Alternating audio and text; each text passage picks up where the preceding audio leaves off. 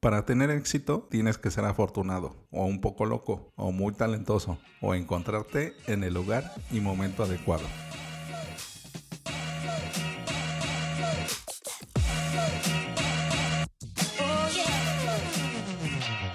Hola, ¿qué tal? Bienvenido a Ventaja Podcast, el podcast en donde hablamos de principios, estrategias y tácticas para los negocios tradicionales, online y startups. El día de hoy vamos a hablar de cómo hacer un concurso para tu negocio. Si tienes alguna duda o comentario, entra a ventaja.com.mx diagonal contacto y házmelo llegar por medio del formulario.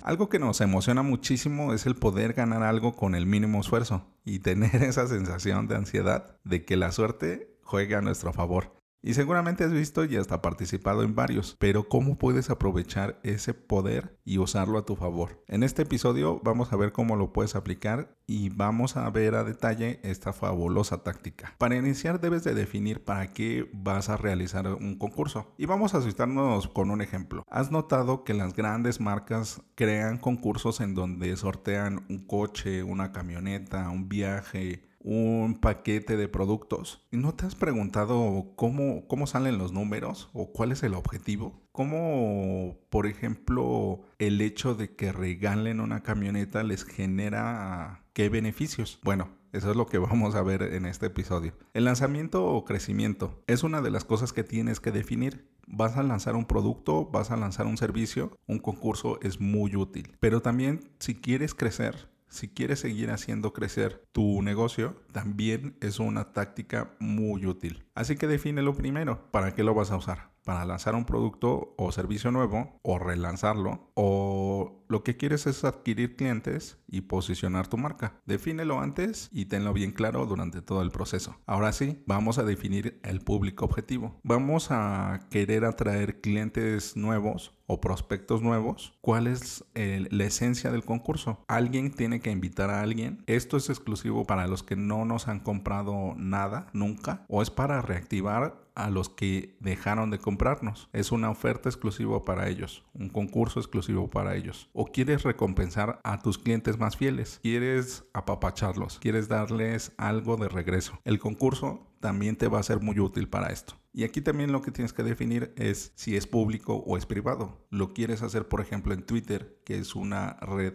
lejana, es decir, que nos sirve para conectar con gente desconocida, o lo quieres hacer en Facebook, que es una red cercana, o es decir, que es una red para gente que conocemos, y esto lo tienes que definir también si lo quieres hacer público o lo quieres hacer privado. Lo vas a hacer por medio de correo electrónico, por un tweet, por los likes de una publicación o quizás hasta una aventura por la ciudad. Vamos a seguir hablando de esto y van a surgir más ejemplos. Y como te comentaba antes, puede ser algo novedoso o puede ser algo tradicional. Por ejemplo, una aventura por la ciudad es algo muy útil para las agencias de viajes. Este tipo de concursos genera mucho ruido y mucha participación. Y algo tradicional como un paquete de tus productos. Y esto puede ser muy atractivo para los clientes a los cuales les quieres recompensar su lealtad. Ahora sí, vamos a elegir el premio. ¿Qué es lo que vas a regalar? Debes de escoger algo bastante atractivo y esto debe de estar alineado con el esfuerzo que se debe de hacer. Si vas a regalar, por ejemplo, una bicicleta, no le vas a pedir 20 acciones. No le vas a pedir que le hable a su mamá, que le hable a su primo, que le mande un correo a la hermana, que haga unas fotografías en una tienda que le queda a 20 kilómetros. Todo lo tienes que alinear al esfuerzo. Porque no va a participar nadie si el esfuerzo es más grande que el premio. Y si el esfuerzo es muy pequeño y el premio es muy grande, vas a tener mucha participación, pero un público muy disperso, muy variado.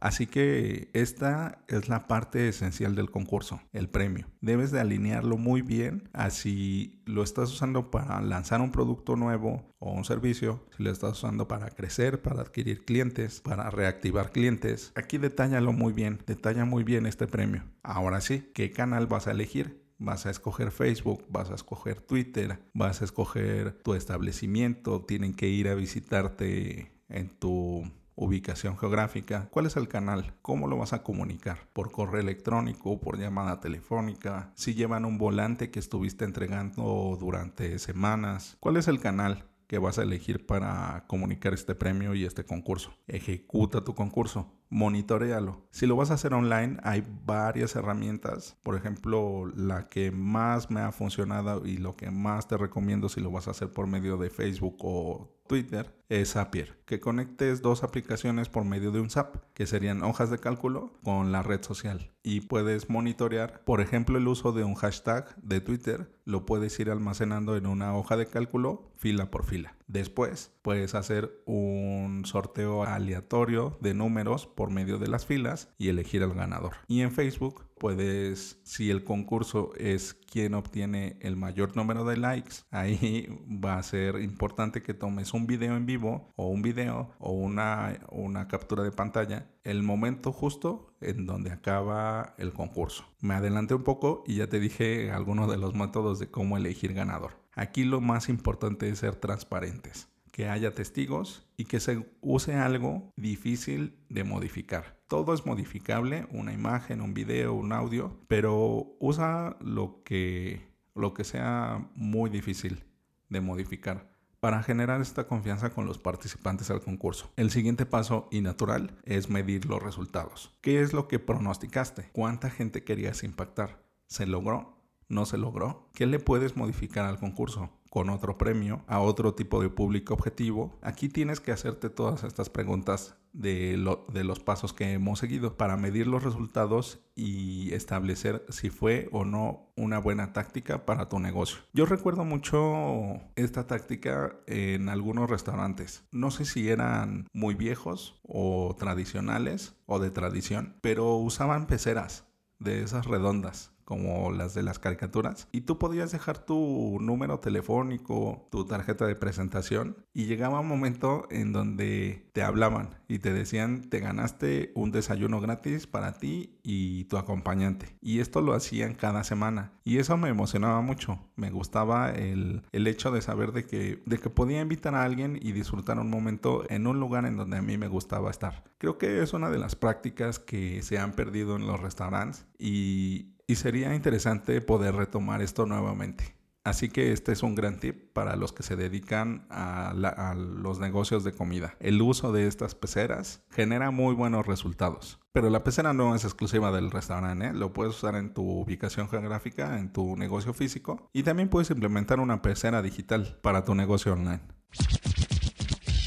En el próximo episodio hablaremos del contacto en frío. Bueno, ventajoso es todo esto por hoy. Antes de terminar, sigue la conversación.